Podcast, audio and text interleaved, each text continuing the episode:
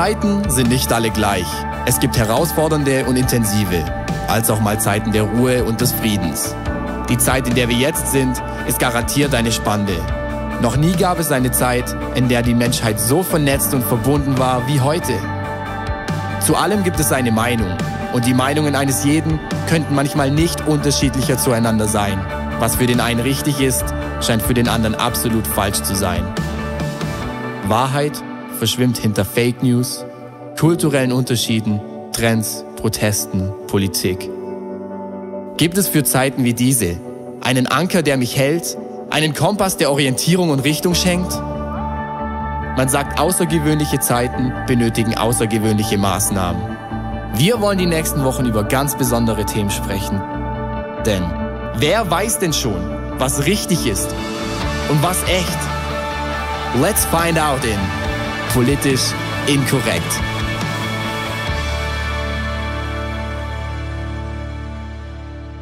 Schön, dass du da bist, wo immer du gerade hier zuschaust, ob im Autokino, mit deiner Small Group irgendwo oder auch alleine. So schön, dass du eingeschaltet hast. Ich freue mich riesig über diese Serie, die wir gerade haben, politisch inkorrekt. Und äh, ich, ich bin selten so begeistert gewesen zu predigen und selten habe ich so viel mich vorbereiten müssen. Und ich spüre wirklich, dass es nicht nur eine Predigt, die nett wird, sondern eine Predigt, die echt herausfordert, aber auch etwas, wo der Heilige Geist wirklich bewegen will. Mein Name ist Lukas Knies und ich freue mich riesig, dich heute mit reinzunehmen in diese Serie politisch inkorrekt. Und äh, unser Ziel wäre heute, dass wir konstruktiv provozieren. Ja, dass du hier rausgehst und nicht danach ganz glücklich nur bist, sondern dass du rausgehst und merkst, oh, da, da, da hat's was mit meinem Herzen gemacht. Und David hat letzte Woche diese Serie begonnen und hat gesagt, ähm, dass alles letztlich zurückzuführen ist auf eine Grundidee, eine Grundwahrheit. Und das schauen wir uns heute an und werden es eben mit verschiedenen Themen anschauen. Was ist so die Grundlage, auf der wir stehen und was heißt es für uns dann ganz praktisch im Lebensstil? Und Kirche heißt immer, ist mitten in Gesellschaft. Kirche ist immer mitten in der Welt, sonst wird sie irgendwie irrelevant. Aber Kirche ist auch immer eine Gegenkultur. Also Kirche ist immer unbequem, sonst, sonst wird sie überflüssig. Das heißt, wir, wenn wir ähm, diese Themen anschauen, dann ist mein Ziel, dass es wirklich reinspricht in diese Zeit, aber auch, dass es nicht einfach nur Mainstream ist, was wir sagen, sondern dass es ein göttliches Momentum hat. Was spricht Gott in diese Welt hinein? Mein Thema heute ist Ersatzreligion, Umwelt, Fragezeichen. Ersatzreligion, Umwelt. Wir, wir sprechen über Umwelt und das heißt, dieses ganz große Thema, ich weiß nicht, ob du dich an diese Tage erinnern kannst, das war vor langer Zeit, vor Corona, das waren noch die Tage, da hat man sich noch umarmt und noch getroffen und so, ja. Da, da war dieses ganze Klimadebatte und so, das war das beherrschende Thema und dieses Umweltthema ist ein Riesenthema. Und ähm, ja, wenn, wenn wir heute darüber sprechen, meine ich aber nicht nur eine Klimakrise, ich meine diese ganze Umweltverschmutzung, Waldrodung, Tierhaltung, alles, was da so reinspielt, das schauen wir uns heute ein bisschen an. Und ich spreche da aber nicht als Wissenschaftler heute. Ich spreche auch nicht als irgendwie Politiker von irgendeiner Richtung, sondern ich spreche als Theologe. Das heißt, wir, wir schauen uns an, was sagt Gott dazu. Und ich spüre auch richtig, ich spreche halt auch als jemand, der, wenn man sagt, sagen will, ich bin als Betroffener. Also ich lebe in dieser Generation, ich lebe in dieser Gesellschaft, in dieser Kultur und ich ringe mit diesen Themen. Was machen wir bei all diesen Herausforderungen, die wir haben? Und wir sprechen nicht einfach nur über Umwelt, wir sprechen auch über Ersatzreligion Umwelt. Und das ist vielleicht ein bisschen provokant, aber, aber das ist, was wir ganz stark erleben in unserer Zeit, dass dieses großes Umweltthema fast zu einer Ersatzreligion für viele wird. Und, und letztlich kann alles für dich eine Ersatzreligion sein. Es kann dein, dein Fußballverein sein, es kann eine politische Ideologie sein. Aber bei diesem Thema Umwelt merkt man schon, dass das dass das mehr ist als irgendwie ein wichtiges Thema, sondern da, da ist, sind religiöse Vokabeln mit drin, da ist, da ist eine Leidenschaft und ein Eifer, wo Leute damit kämpfen.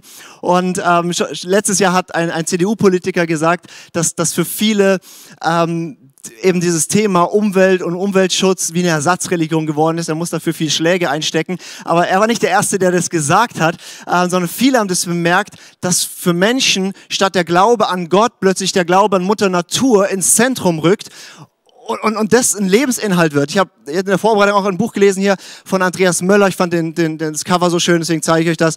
Ähm, das grüne Gewissen, wenn die Natur zur Ersatzreligion wird. Und er zeigt auf, wie, wie auch Debatten über Impfen, über Technik, über wie das fast religiöse Züge trägt. Und man kann es natürlich so ein bisschen ähm, auch aufzeigen in unserer Zeit, ja, diese Ersatzreligion Umwelt hat ihre eigenen Heiligen, nämlich St. Greta. Ähm, es hat äh, eigene Gottesdienste, die sind nicht sonntags, sondern freitags. Ähm, die Klimatologen und Wissenschaftler ersetzen die Priester und Pastoren. Greenpeace und Robin Wood ist sozusagen die Missionsgesellschaften, die das in die Welt hinaustragen. Wir haben äh, wir, wir haben Dinge wie eben das, das Ganzheitlichkeit und Nachhaltigkeit sind die besten Worte, die man heutzutage verwenden kann. Alles ist ganzheitlich und nachhaltiger. Und, und, und das wird sozusagen das neue Doppelgebot der Liebe. Ähm, und, und, und es ist interessant, dass, dass da echt eine religiöse Sprache auch reinkommt. Böse Zungen sagen auch, dass dieses ganze klimaneutrale Fliegen sozusagen der moderne Ablasshandel ist. Ich, ich weiß nicht, ob du das kennst. Ja, du, du, du buchst einen Flug und dann poppt auf, okay, so und so viel CO2 und jetzt kannst du die Bäume pflanzen und ähm, dann ist es sozusagen wieder ausgeglichen. Und ich finde es ja nicht schlecht, aber ich kaufe mir damit einfach ein gutes Gewissen. Und ähm, interessant ist auch, dass alle, die gegen diese Normen verstoßen, sind nicht einfach nur schlecht oder sonst was, das sind Sünder, nämlich Umweltsünder. Und, und wir könnten da fortführen, wo man merkt, wow, das ist mehr als einfach nur, okay, ist halt ein wichtiges Thema, sondern das hat religiöse Züge bekommen. Und ich werde dich heute, egal wie du zu diesem Thema stehst, richtig herausfordern und ich werde dich mega ärgern. Und, und, und stell dich einfach drauf ein, es wird jetzt kein, keine einfach nur steile Thesen raushau irgendwas, sondern das wird dich richtig nerven und ärgern an irgendeinem Punkt, weil ich glaube, dass, dass es wichtig ist, dass wir uns dem stellen und ich glaube, dass der Heilige Geist es heute gebrauchen wird, um dieses Thema uns wichtig zu machen. Aber bevor wir so in die ganz heißen Themen einsteigen, äh, also wie leben wir jetzt? Was heißt es? Sind wir, werden wir jetzt alle Veganer oder, oder, oder ja? Also bevor wir das uns anschauen, den Lebensstil, schauen wir uns an, was ist eigentlich unsere Grundlage? David hat es letzte Woche so gut erklärt, dass, dass alles, was man zum Schluss sichtbar sieht, so der, der Lifestyle, der dabei rauskommt, der gründet immer auf gewissen Überzeugungen und letztlich auf einer Grundidee, einer Grundwahrheit. Und für uns Christen ist diese Grundwahrheit das Wort Gottes.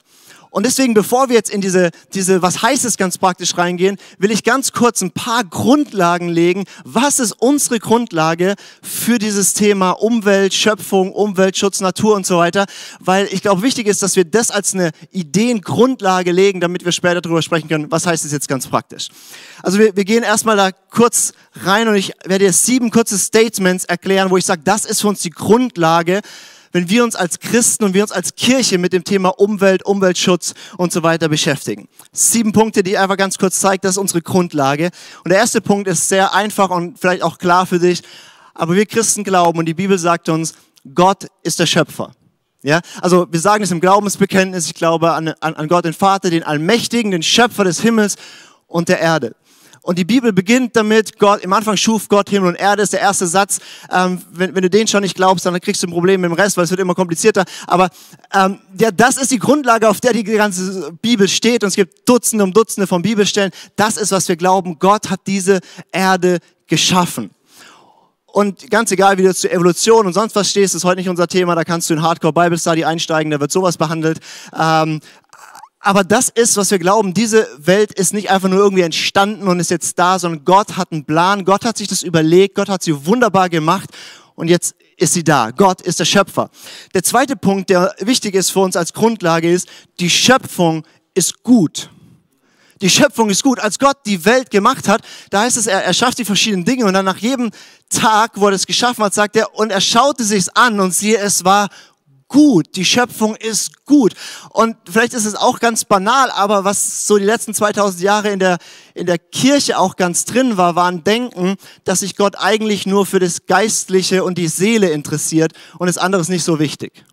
Aber das ist nicht Bibel und das ist nicht Jesus, sondern das ist griechische Philosophie und das ist Plato.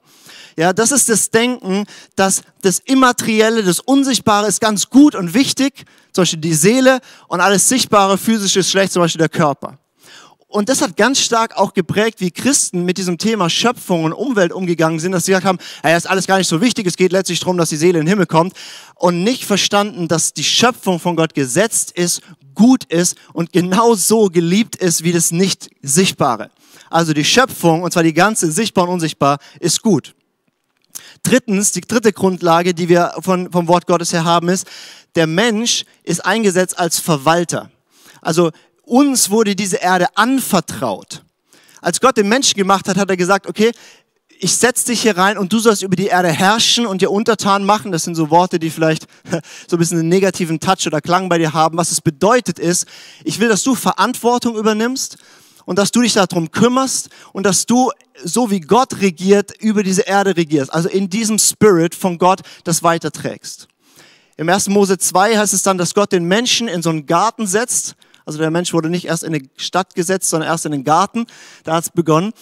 Und er soll ihn bebauen und bewahren. Er soll ihn schützen und gestalten. Und das ist der Grundauftrag, den wir haben. Wir sollen diese Schöpfung bewahren und wir sollen sie gebrauchen, gestalten, was damit machen. Und, und, und je nachdem, welche Themen man da so reingeht, zum Beispiel das ganze Genthema, ja, was darf man jetzt und darf man nicht, ist eigentlich immer dieser Kampf zwischen, wo heißt es, wir bewahren die Schöpfung, erhalten sie, wie sie ist, und wo nutzen wir sie auch um was Gutes damit zu machen. Und das ist dann das ganze ethische Dilemma. Aber der Grundauftrag des Menschen ist, wir sollen sie schützen und wir sollen sie gestalten. Beides ist der Auftrag, den wir haben von Gott. Und dieser Auftrag ist nicht zurückgenommen worden, weil der Mensch sich von Gott entfernt hat, sondern auch nach dem sogenannten Sündenfall wird das immer wieder bestätigt. Der Mensch ist verantwortlich für diese Schöpfung. Zum Beispiel Psalm 8, ja, immer noch nach dem Sündenfall, der Mensch ist gesetzt und herrscht und verantwortet diese Erde. Ob er es gerade gut oder nicht gut tut, muss jeder selbst beurteilen, aber das ist unser Grundauftrag, den wir haben. Die vierte Grundlage, die wir von der Bibel erhaben, ist, die Schöpfung ist in einem gefallenen Zustand. Das heißt, als das menschliche Herz verseucht wurde mit Sünde, hat es die Welt verseucht mit Sünde. Und das Grundübel von Umweltkatastrophe ist letztlich nicht eine Umweltkatastrophe, sondern eine Katastrophe im Herzen von Menschen. Aber das hat die Auswirkung gehabt, dass auch diese Schöpfung ähm, erlösungsbedürftig geworden ist. Das Erste, was passiert ist, nachdem der Mensch sich entfernt hat von Gott, ist, dass der Boden, also die Erde verflucht oder unter den Fluch gekommen ist. Und ähm, Paulus führt es dann aus in Römer 8 und er sagt, dass die ganze Schöpfung in Vergänglichkeit gekommen ist, dass sie zerfällt und das, und das ist ganz interessant, er sagt, die, die, die, die Schöpfung, die ächzt und stöhnt und seufzt und sie wartet auf ihre Erlösung. Das heißt, die, die Schöpfung ist in einem Zustand, wo sie ursprünglich gut ist, aber jetzt auch in einer gefallenen Weise ist und sie wartet, dass sie wieder erlöst wird. Und ich meine, ähm, für uns ist, wenn wir an Natur denken, denken wir vielleicht an irgendwie so, ah, romantisch, wir gehen spazieren an so einem See und so. Ähm, aber Natur ist eben auch Vulkanausbruch, Erdbeben und Tsunami. Das heißt, da, da ist ein gefallenes Momentum drin und das braucht Erlösung. Also die Schöpfung ist gefallen. Der fünfte Punkt, der unsere Grundlage bildet, ist, Gott ist der Erhalter von dieser Schöpfung. Gott ist der Erhalter dieser Schöpfung. Er hat die Welt nicht nur gemacht und dann gesagt, jetzt habe ich nichts mehr damit zu tun, sondern er erhält diese Schöpfung. Das heißt, dass Gott alle Dinge durch das Wort seiner Macht erhält. In Hebräer 1 ist das. Ja, das heißt, durch sein Wort hält er das, die, die Schöpfung aufrecht. Das heißt, dass, dass in Kolosser 1 heißt es, dass Jesus alles bewahrt und in sich hält, was sichtbar und unsichtbar je geschaffen wurde. Mit anderen Worten, diese Schöpfung wird nicht vergehen, weil davor müsste Jesus vergehen. Jesus ist der, nicht nur der Schöpfer, er ist der Erhalter, er ist der Bewahrer von dieser Schöpfung. Und das ist, glaube ich, ganz, ganz wichtig in der ganzen Debatte, in der ganzen ähm, Diskussion über Umwelt und Umweltschutz. Man hat manchmal das Gefühl, dass Gott uns das anvertraut hat und jetzt liegt es nur an uns, was wir damit machen. Aber Gott ist immer noch im Spiel. Gott ist immer noch der, der diese Schöpfung erhält. Und wenn wir denken, die ganze Verantwortung liegt bei uns, dann sind wir keine Christen, sondern Deisten dann denken wir, Gott hat die Welt gemacht und hat sich dann raus zurückgezogen. Aber das ist nicht, wofür Kirche steht, nicht an was du glaubst, sondern du glaubst, wenn du Christ bist, Gott ist Schöpfer und er ist Erhalter dieser Schöpfung. Meine sechste Grundlage, die ich so vorwegstellen will, ist, Gott hat einen Bund mit der Schöpfung. Und das ist ganz interessant. Gott hat nicht nur einen Bund mit Menschen geschlossen, sondern mit der Schöpfung, mit den Tieren hat Gott einen Bund geschlossen. In der Bibel wird es erzählt, nach dieser Sinnflut, ähm, in, in 1. Mose 8 sagt, heißt es dann, von nun an, alle Tage der Erde sollen nicht aufhören, Saat und Ernte, Frost und Hitze, Sommer und Winter, Tag und Nacht. Also Gott sagt, er, er, er schließt einen Bund damit und er wird diese Zyklen der Erde erhalten. Und in, in Kapitel 9, 1. Mose 9, heißt es dann, er schließt einen Bund und verspricht, dass er diese Erde nicht mehr vernichten wird, wie er es durch die Flut vernichtet hat. Das heißt, Gott hat nicht nur dir und mir versprochen, er wird mit dieser Schöpfung, er wird diese bewahren, sondern Gott hat den, den Tieren versprochen, hat der ganzen Schöpfung versprochen, hey, ich achte auf euch und ich kümmere mich darum, dass das Ding nicht in Bach abgeht. Also Umweltschutz, wer hat es erfunden? Ja, Gott hat es erfunden. Er ist derjenige, der gesagt hat, ich schütze dieses Ding, ich bewahre es und ich verspreche das nicht nur, ich schließe einen Bund, wie ein Ehebund mit dieser Schöpfung und ich kette mich Gott an diese Schöpfung. Also das ist auch wichtig, dass wir verstehen, egal wie viel Eifer und Leidenschaft du für diese Schöpfung hast, Gott hat mehr. Der siebte Punkt ist, die Schöpfung wird erlöst. Und, und das ist für mich so wichtig. Viele Christen glauben, das Evangelium wäre, glaub an Jesus und du kommst in den Himmel. Und das ist nicht das Evangelium. Das Evangelium ist, glaub an Jesus und er wird alle Dinge wiederherstellen. Das Ziel deines und meines Lebens ist nicht, dass wir irgendwann mal sterben und dann im Himmel sind, sondern das Ziel von allem ist, und dafür beten wir seit 2000 Jahren, wie im Himmel, so auf Erden. Wir beten, dass der Himmel auf die Erde kommt und das wird passieren. In Epheser 1 heißt es, dass alle Dinge, dass der Himmel und die Erde zusammengebracht werden zum Schluss in Jesus und dass dann alles wieder vereint sein wird wie im Anfang, wie im Paradies. Verstehe, also ist mir wichtig, dass du diesen Punkt verstehst, warum er mir so wichtig ist. Das Ziel ist nicht, dass wir in den Himmel kommen. Das Ziel ist, dass wir in alle Ewigkeit mit Gott in einer neuen Schöpfung leben. Offenbarung 21, ganz am Ende von der ganzen Bibel wird erklärt, zum Schluss macht Gott die ganze Schöpfung neu und Gott lebt mit den Menschen ewig auf der Erde. Du wirst ewig mit einem Körper leben. Du wirst ewig in der Schöpfung leben. Du wirst ewig essen, trinken und ich weiß nicht, ob wir noch schlafen, darüber sagt die Bibel nichts. Aber äh, du, du wirst ewig weiter leben und Gott wird da sein. Und das ist so wichtig, wenn wir das verstehen, dass Gott gerade dabei ist, die Schöpfung zu erneuern und nicht nur irgendwie Seelen zu retten, dann verändert sich unsere Perspektive. Weil Gott hat die, er hat die Schöpfung gemacht. Er hat Himmel und Erde geschaffen, dann hat er deinen Körper, also den Menschen als Körper geschaffen und dann hat er ihn angehaucht und er wurde zu einem geistlichen Wesen. Und dann ist das ganze Berg abgegangen durch den Sündenfall und Gott hat gesagt, okay, jetzt erneuere ich das. Und wie hat er angefangen zu erneuern? Er hat das umgedreht und hat gesagt, jetzt fange ich an, ich erneuere den Menschen im Innern. Und Gott hat den Geist erneuert und neu geschaffen. Du bist eine neue Schöpfung, wenn du an Jesus glaubst. Du bist noch derselbe Mensch, aber du bist erneuert. Und du wirst, wenn Jesus wiederkommt, einen neuen Körper kriegen. Und zum Schluss wird diese ganze Schöpfung erneuert. Und darauf wartet die Schöpfung. Sie seufzt und ächzt. Mit anderen Worten, am Ende wird alles gut. Am Ende wird die gesamte Schöpfung gerettet und nicht nur deine und meine Seele. Es gibt auch Theologen, die, die sagen, okay, dieser neue Himmel, neue Erde ist äh, ein ganz neuer Himmel, eine ganz neue Erde. Das darfst du auch vertreten. Ich bin ja nicht böse. Ich glaube, dass, dass, dass es biblisch fundierter und, und, und klarer ist, dass, dass es die gleiche Erde ist. Also ich werde ewig hier leben. Es wird irgendwann einen verherrlichten Schwarzwald geben oder Bodenseeregion oder wo du lebst. Ähm, das wird noch da sein, aber in einer vollendeten Form, wo, wo Gott in der Mitte wohnt und wo die Schöpfung komplett wiederhergestellt ist. Versteht ihr? Gott ist derjenige, der diese Schöpfung rettet. Das ist keine menschliche Bewegung, das bist nicht du und ich. Jesus hat sie geschaffen, er erhält sie und er rettet sie. Und zum Ende wird alles gut. Ich sage nochmal ganz kurz diese sieben Punkte und dann können wir in das Praktische reingehen. Aber ich glaube, dass es wichtig ist, diese Grundlage zu legen, weil das ist die Idee, von der wir ausgehen. Und das hat große Auswirkungen, wie wir das dann praktisch umsetzen. Also erstens, Gott ist der Schöpfer. Zweitens, die Schöpfung ist gut. Drittens, der Mensch ist der Verwalter dieser Schöpfung. Die Schöpfung ist gefallen, aber Gott ist der Erhalter dieser Schöpfung. Er hat einen Bund mit der Schöpfung geschlossen und er wird sie erlösen. Das ist mal so der grobe Rahmen biblisch skizziert zu diesem Thema. Und jetzt können wir in die spannenden Dinge einsteigen, weil ich weiß nicht, wie es dir geht mit diesem Thema Umwelt, Umweltschutz und so weiter, Klima. Da gibt's ja alles überall. Also da gibt's ja die unterschiedlichsten Lager und auch wir Christen sind uns ja nicht einig, wie gehen wir damit um. Und ich habe ich hab christliche Freunde, ähm, die, denen ist das Thema Umwelt ganz, ganz, ganz wichtig. Ja? Vielleicht bist du auch so jemand, du sagst, ich, ich, ich kauf Bio und fair und, und ähm, ich, ich wähle die Grünen oder du bist noch radikaler und wählst die ÖDP. Ähm, du, du, du feierst die Kreta und, und, und vielleicht sagst du, okay, ich bin bewusst Vegetarier oder sogar Veganer. Ähm, und, und, und ganzes Thema Mobilität, Energie, Verbrauch, Verzicht, Konsum ist ja ganz wichtig und du achtest ja darauf.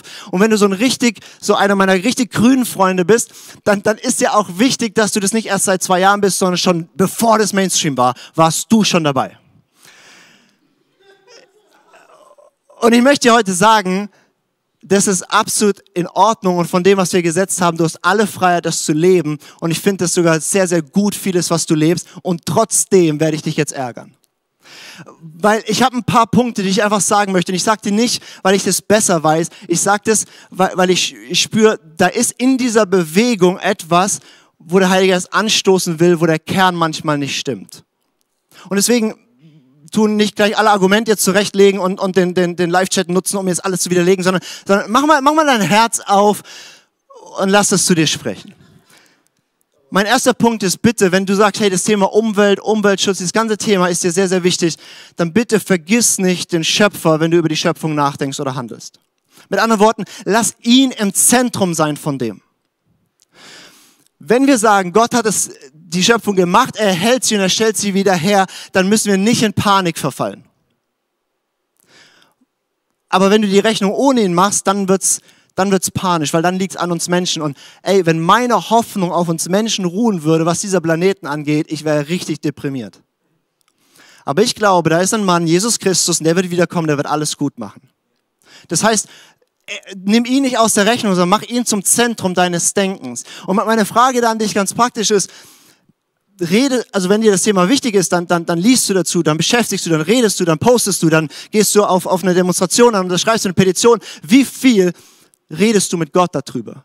Wie viel ist es Ausdruck seines Herzens oder wie viel ist es einfach zwei getrennte Dinge?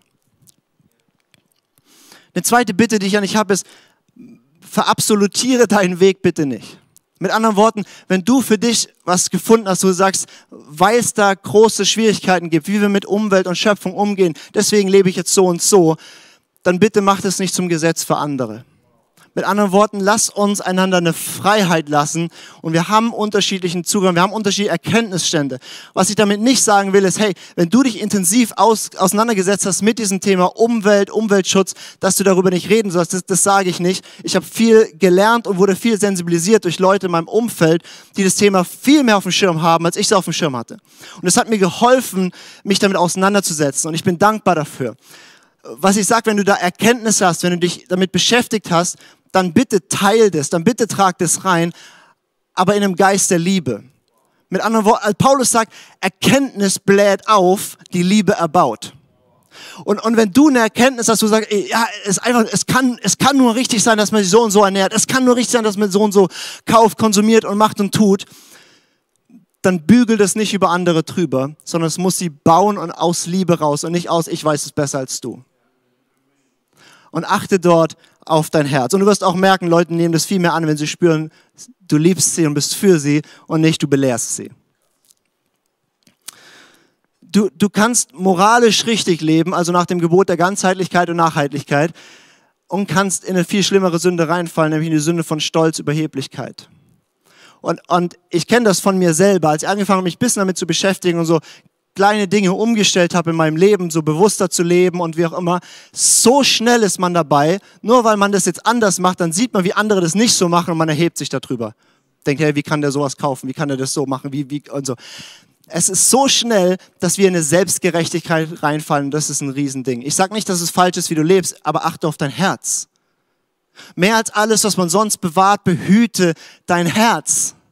Was, was, was macht das mit dir? Und wenn du merkst, du erhebst dich über Leute, die nicht so moralisch gut leben wie du, dann ist das nicht der Geist von Christus. Dann ist das nicht die Art, wie Jesus Bruderliebe und Menschenliebe gelehrt hat, sondern ist es eine Überheblichkeit und ein Stolz, der nicht vom Himmel kommt. Mit anderen Worten, prüf dein Herz. Ich habe das so gemerkt, dass, dass so meine grünen Freunde so gefeiert haben und so eine Genugtuung erlebt haben, als das Thema plötzlich in aller Munde war und Mainstream wurde. Also, und ich habe es schon immer gewusst. Das ist gut. Was macht's mit deinem Herzen? Was ich auch bitten möchte, ist, wenn dir das Thema sehr wichtig ist und du da viel Energie reinsteckst und, und dich damit beschäftigst und vielleicht dich auch dafür einsetzt, bewahre eine Verhältnismäßigkeit. Wenn es dein Herz mehr bewegt, dass Küken geschreddert werden, als dass Kinder abgetrieben werden, dann stimmt was nicht. Und ja, das mit dem Kükenschreddern, das ist nicht, wie es sein soll. Absolut nicht. Und das Thema Abtreibung ist ein schwieriges Thema, aber, aber verstehst du, was ich meine? Also, da, da, stimmt was nicht mehr, wenn wir uns darüber unglaublich aufregen können und sagen, ja, das, kind, das ist nicht so. Da passt was nicht. Da habe ich die Vermutung, dass in deiner Idee die Grundlage nicht dass das Wort Gottes ist. Weil da wäre der Schutz von dem Leben des Kindes höher als der von dem Küken. Oder, oder mit welchem Eifer sich Leute an Bäume ketten, damit die nicht gefällt werden. Und gleichzeitig tun 20 Millionen Menschen im Jemen hungern und verhungern und sterben gerade an Cholera, Corona, Krieg und all den Auswirkungen. Also ich, ich weiß, man kann nicht immer jedes Thema auf dem Schirm haben und es gibt immer noch ein schlimmeres Thema als das, womit man sich beschäftigt. Das meine, ich meine nur, bewahre eine Verhältnismäßigkeit. Dein Herz muss, muss, muss dort in einer gesunden Balance sein. Und, und wenn du eine Berufung hast, dort hinein in diese Themen zu gehen, dann tu das. Aber bitte setz es nicht, als wäre es das einzige oder das absolute Thema.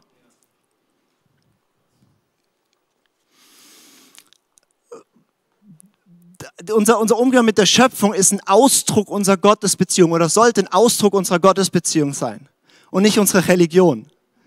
Im, im Alten Testament hat Gott äh, ganz viele Gebote gegeben, die ausgedrückt haben, wenn du mich liebst und wenn du mit mir lebst, dann lebst du so.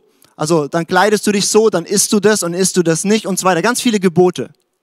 Und das Problem ist dann geworden, als viele Juden angefangen haben, das, das sozusagen die Form über den Inhalt zu stellen. Also Jesus kam dann zu den Pharisäern und die haben den Sabbat absolut perfekt gehalten. Und Jesus hat gesagt, ihr geht völlig am Ziel vorbei. Und so kannst du perfekten Umweltschutz leben und du kannst immer noch am Ziel vorbeilaufen. Das heißt, pflanz dein Engagement, dein Eifer für Umwelt und Umweltschutz in deine Gottesbeziehung, lass es davon Ausdruck sein und lass es nicht, lass es, oder lass mich so sagen, sei ein Missionar für Jesus, dem die Umwelt wichtig ist und nicht ein Missionar für die Umwelt, dem Jesus wichtig ist. Was ist dein Kernthema? Also, wenn du dich mehr, mehr Bücher über das Thema liest, mehr Podcasts dazu anhörst, mehr auf Demos als in Gottesdienst gehst, also irgendwann stimmt es nicht mehr.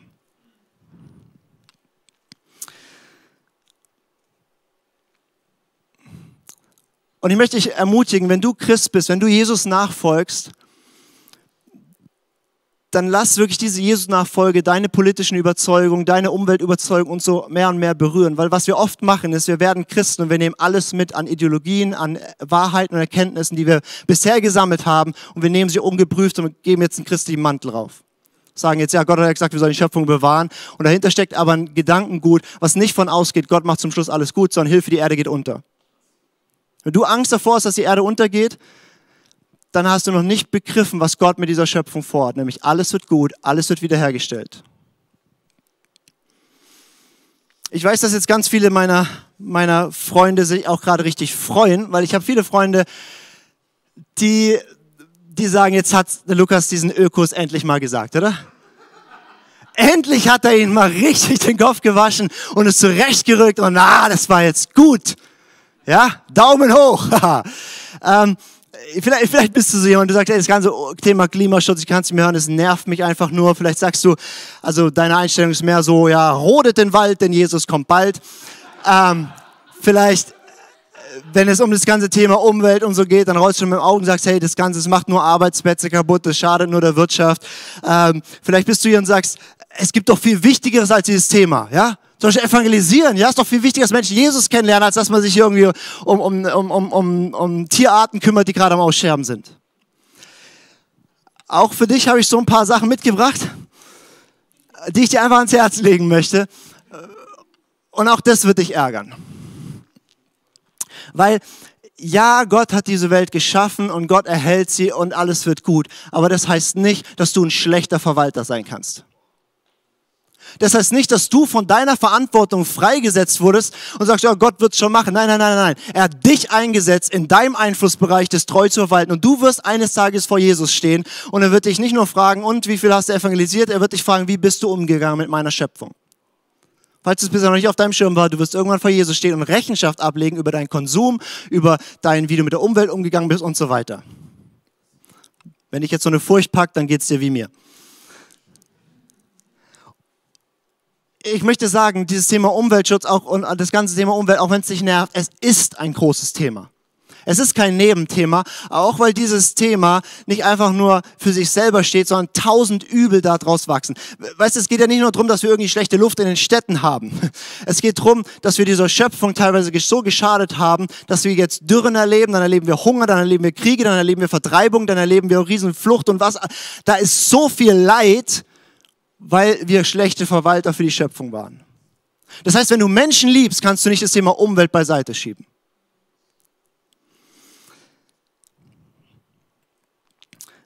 Erlösung, ich habe das vorhin kurz angesprochen, ist was ganzheitliches. Es geht nicht nur um das Innere, um die Seele und den Geist.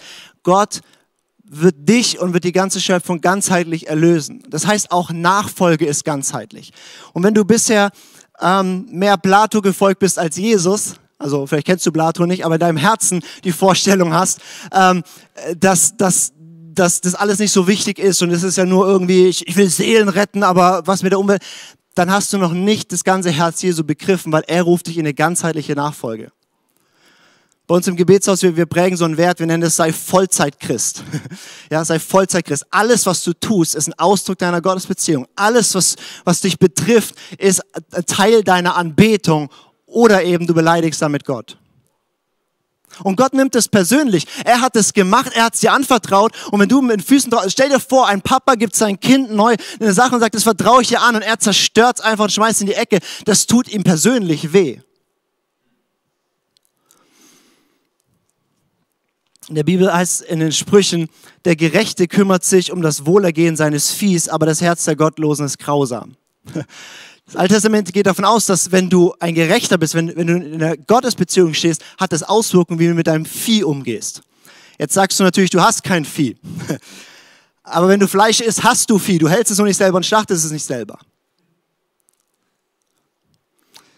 Also wie prägt deine Gottesbeziehung dieses Thema? Ich, ich sag dir nicht genau, was du tun sollst. Ich sag dir, es muss irgendwas mit dir machen, oder? Ich möchte dich ermutigen, ähm, ich möchte ermutigen, dass du, dass du auch achtsam bist auf das, was du schreibst, likest und teilst. In allem, was wir tun, repräsentieren wir Gott und seine Kirche. Wenn du Christ bist, tut mir leid, es gibt nicht mehr so den privaten Sektor.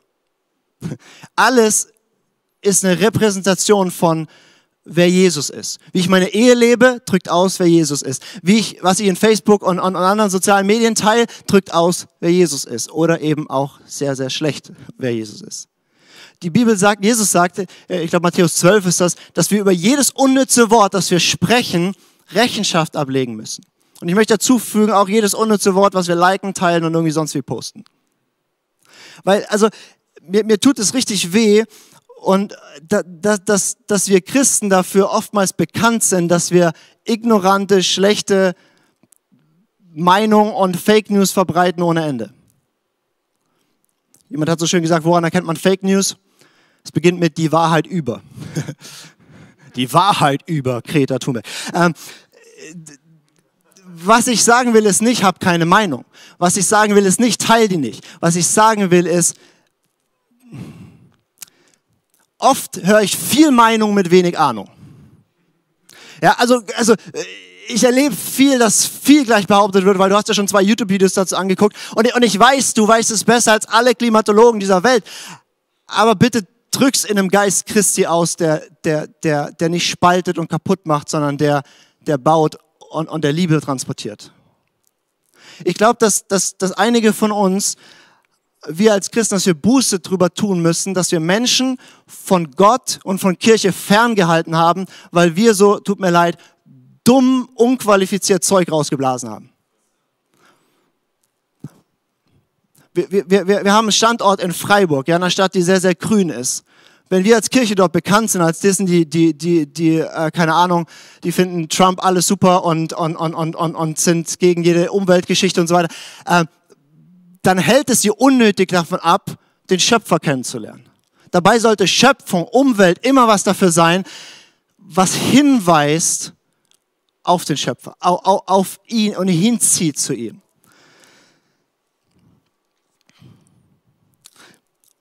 Und ich möchte noch was äh, dir mitgeben, wenn du sagst, okay, das, das, ja, du spürst, das betrifft dich hier so ein bisschen, ja. Ich, ich, ich möchte sagen, bitte mach dich nicht lustig über die Leute, denen das Thema wichtiger ist als dir. Weil weißt du, deine Veganer-Witze sind oft nur eine Flucht vor Verantwortung. Weil ich, ich kenne das ja selber. Es ist ja viel leichter, mich über einen Veganer lustig zu machen, als mich der Frage zu stellen, ähm, dass wegen mir der Wald gerodet wird und die Umwelt verpestet wird und die Tiere im schrecklichen Zustand und so weiter. Ja, es ist ja viel einfacher, einen Witz zu machen, als mich damit mal auseinanderzusetzen. Aber lass uns eine Kirche sein, wo wir uns nicht lustig machen übereinander. Wo wir nicht unsere Meinung über einen anderen drüber bügeln, sondern wo wir uns respektieren, wo wir voneinander lernen und frag dich mal, wo fließt du vor diesen ganzen Themen, weil es einfach unbequem ist und weil es für dich heißen würde, du musst das ändern. Was ich dir sagen will, ist, du kannst nicht den Schöpfer lieben und die Schöpfung verachten. Du kannst nicht Mensch lieben und das ganze Umweltthema kann dir egal sein, sondern mach es zu einem Teil deiner Nachfolge, Jesus, Jesus nachzugehen und zu sagen, okay, ähm, das hat Auswirkungen auf wie ich umgehe mit Schöpfung, mit Umwelt, mit dieser ganzen Thematik. Puh. So, nachdem ich jetzt vielleicht keine Freunde mehr habe, weder meine Grünen noch meine Klimaskeptischen, ähm, ich möchte betonen, was uns als Christen eint, ist nicht, dass wir in jedem Lifestyle-Thema und in jeder Grund, äh, jeder Überzeugung genau dasselbe denken, leben und tun. Das ist nicht, was uns eint. Was uns eint, ist, dass wir alle gebrochene, schwache Menschen sind, die allein durch Gnade, durch Jesus gerettet wurden, die hier zusammengefügt wurden. Und, und, und jetzt sind wir eine Kirche, sind ein Leib, wir, sind, wir gehören zusammen. Und wir halten aus, dass wir unterschiedliche Meinungen und Strömungen haben. Und, und, und das, das grüne Thema oder die ganze Umweltthema ist auch kein in erster Linie politisches Thema. Das heißt nicht, wenn du sagst, das Thema ist mir wichtig, dann bist du in der politischen Richtung. Nein, das Thema kann dir wichtig sein und das hat mit Politik erstmal nichts zu tun. Das ganze Thema Umwelt, Umweltschutz war bis in die 60er Jahre rein vor allem ein konservatives und rechtes Thema. Die Heimat zu bewahren. Und es wurde dann nach 69 wurde es ein sehr linkes Thema. Aber wenn wir stehen für Bewahrung der Schöpfung, heißt es nicht, wir sind politisch irgendwo orientiert, sondern wir sagen, nein, wir stehen, weil unser Schöpfer diese Schöpfung bewahren will, weil ich ein guter Verwalter bin. Und, und, und, und ich möchte uns das als Kirche sagen, mit diesem Thema und 20, 30, 40 anderen Themen, die wir nicht alle abhandeln können in dieser Serie, aber lasst uns miteinander umgehen in einem Geist von Liebe und, und einem gegenseitigen Verstehen voneinander lernen und nicht übereinander urteilen, übereinander erheben und übereinander lächerlich machen. Paulus schreibt in, in 1. Korinther 14, da, da hatte die, die Kirche damals die Thematik, ähm, dürfen wir Götzenopferfleisch essen oder nicht? Also dürfen wir Fleisch, was anderen Göttern geweiht ist, dürfen wir das essen oder nicht? Also heute fragen wir uns nicht, dürfen wir Götzenopferfleisch essen, sondern dürfen wir Fleisch essen. Aber äh, damals war schon eine riesen Emotionalität in diesem Thema und Paulus geht da rein und er sagt nicht, wie es richtig ist, sondern er sagt, wie man sich richtig verhält, wenn so eine Spannung da ist. Und er sagt, wenn du Erkenntnis hast, dann, dann dann achte auf den Schwachen, achte auf den, der das noch nicht erkannt hat. Also solche Leute, die dann damals wussten, ich kann Götzenopferfleisch essen, weil in Jesus ist mir alles rein und heilig. Sagt er, hey, wenn du jetzt das Götzenopferfleisch isst und, du, und, und jemand anders, der das so noch nicht sehen kann oder der das so nicht sieht, der macht es dann auch, weil er dich das tun sieht, aber er sündigt gegen sein Gewissen, dann sündigst du an ihm und dann sündigst du an Jesus. Und jetzt ist unsere Thematik nicht Götzenopferfleisch, aber, aber man, man kann es runterbrechen auf diese ganzen ethischen, moralischen und schwierigen und manchmal politisch nicht ganz so korrekten Themen, die wir hier behandeln. Hey, wie gehen wir miteinander um? Und ich möchte uns ermutigen als Kirche, lasst uns eine Kirche sein, wo wir einander ertragen in Liebe, wo es sein muss. Manchmal feiern wir einander in Liebe und das ist toll und ja, aber manchmal müssen wir uns auch ertragen. Und dass der grüner ist als du und dass der die Sachen noch nicht erkannt hat, wir, wir ertragen einander, wir lieben einander und wir dienen einander. Ich habe dieses schöne Statement von der Bischofskonferenz hier gefunden, was ich richtig gut finde, auch wenn wir nicht Teil dieser Kirche sind, aber sie haben was sehr Schlaues gesagt. Sie haben gesagt, Klimaschutz ist gelebter Schöpfungsglaube und gehört ins Zentrum kirchlichen Handelns. Christinnen und Christen haben erkannt, dass ihre, ihre Aufgaben im Bereich der Schöpfung, ihre Pflichten gegenüber der Natur und dem Schöpfer Bestandteil ihres Glaubens sind. Und ich möchte auch so ein paar Dinge anreißen. Was machen wir jetzt damit? Also, weil ich glaube, du und ich, wir sind Verwalter von dieser Schöpfung und wir haben eine individuelle Verantwortung. Und ich werde mich individuell vor Jesus dafür rechtfertigen müssen.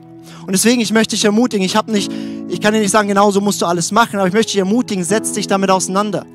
Was heißt es für Konsum? Was du konsumierst, wie viel du konsumierst, wo du vielleicht auch verzichtest und, und nicht nur darauf verzichtest, ähm, jetzt halt was du eh verzichten willst, sondern manchmal heißt es vielleicht Verzicht auch echt auf was zu verzichten, was einem weh tut. Was heißt es, was essen wir? Was, was kaufen wir? Das ganze Thema Energieverbrauch, Mobilität, Ressourcen schon, ja. Äh, wie nutzt du deinen Einfluss? Ich will dir null sagen, was du tun sollst, aber ich will dir sagen, schau das mit Jesus an. Und dann schau, wie nimmst du deine Verantwortung wahr. Und dein Nächster kann es anders machen, aber wichtig ist, dass du es auf deine Weise tust. Und, und manchmal, also ich fühle mich auch manchmal, wo ich so denke, oh Gott, wenn wir ein paar Deutsche hier anfangen, so ein bisschen Klimaschutz und so, das hat einfach so wenig Auswirkungen. Ja, aber es hat auch die Dimension, du stehst dafür gerade vor Gott. Und es hat die Dimension, wenn, wenn, wenn wir alle kleine Sachen ändern, ändert sich extrem viel. Das heißt, was ist deine individuelle Verantwortung? Nimm das wahr, schau dir das an und beschäftige dich damit und dann bügel das nicht anderen drüber, sondern lauf damit in einer guten, gesunden Weise. Was ich aber auch sehe ist, und ich glaube, dass es ein Riesenproblem in der Gesellschaft ist und auch in der Debatte in der Gesellschaft ist, ist, dass wir dieses Thema fast komplett privatisiert haben. Mit anderen Worten, es wird auf den Verbraucher und auf den Einzelnen runtergebrochen, was der Einzelne alles tun muss. Aber es ist ein kollektives, gesamtgesellschaftliches Problem, es ist ein globales Problem. Und deswegen brauchen wir auch eine kollektive Antwort. Und, und deswegen, ich möchte uns auch als Kirche da ermutigen zu sagen, hey, wir als Kirche, wenn wir Relevanz haben wollen, wenn wir Einfluss haben wollen, dann müssen wir auch Antworten haben und dann müssen wir auch Wege haben. Und es geht mir nicht in den Kopf und es darf nicht sein, dass Menschen, die glauben, diese ganze Schöpfung ist durch Zufall entstanden, dass sie mehr Eifer dafür haben als wir, die wir den Schöpfer kennen. Und, und, und verstehst du, wenn wir als Kirche unser Mandat wahrgenommen hätten im Bereich von Umwelt und Umweltschutz, dann hätten wir nicht eine Bewegung, die auf ganz anderen Ideen fußt. Und wenn wir als Kirche nicht Vorreiter werden, dann werden es andere sein und die werden einen anderen Geist und eine andere Ideologie da reintragen. Mit anderen Worten, lasst uns als Kirche die sein, die Reich Gottes in die ganze Welt tragen. Das heißt auch in jeden Sektor dieser Welt. Das heißt auch in dieses ganze Thema. Das kann politisch sein. Das kann, dass du, dass du ähm, jemand bist, der wirklich Lösungen entwickelt, technisch oder was auch immer. Aber lasst uns Leute sein, die nicht irgendwie da am Rand stehen, sondern nein, wir sind die, die eine Lösung tragen. Und nicht, wir haben die einfach, weil wir die Bibel gelesen haben. Ja, wir wollen auch nicht naiv und dumm da reingehen und arrogant. Ich kann dir heute nicht sagen, wie wir die Probleme alle lösen. Aber was ich sagen kann, ist, Gott hat was vor und er wird die gesamte Schöpfung erlösen und auf dem Weg dorthin gebraucht er seine Kirche, um etwas vom Himmel jetzt schon auf diese Erde zu bringen. Und deswegen, wenn du einen Ruf spürst, wenn du merkst, das Thema ist dir wichtig, dann lass es eine Berufung werden und dann guck, wie trägst du Jesus da rein.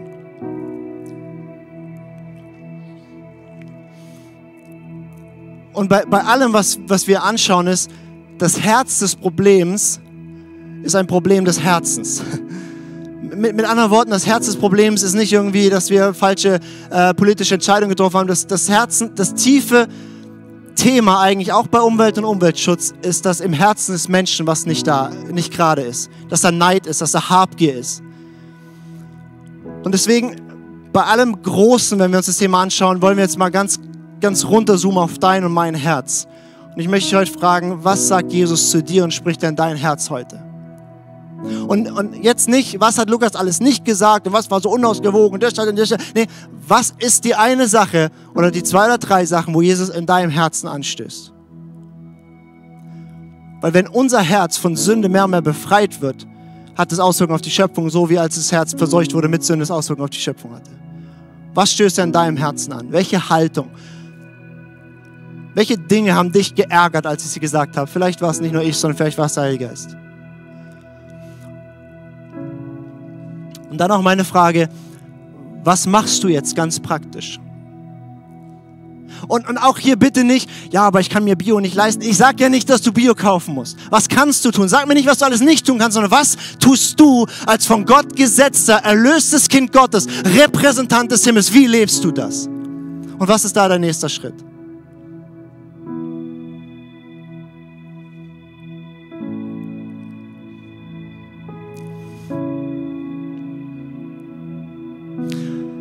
Und ich darf die Predigt halten, nicht weil ich das perfekt mache und alle Lösungen habe, sondern ich habe die letzten zwei Wochen mich intensiv damit beschäftigt und also schon, schon länger als zwei Wochen, die letzten Wochen gemerkt, wie, wie, wie, wie das, was ich dir jetzt an den Kopf werfe und, und, und, und dir anspreche, wie das mein Herz anfängt zu durchbohren. Und deswegen, ich möchte beten für dich und ich möchte beten für mich und für uns als Kirche.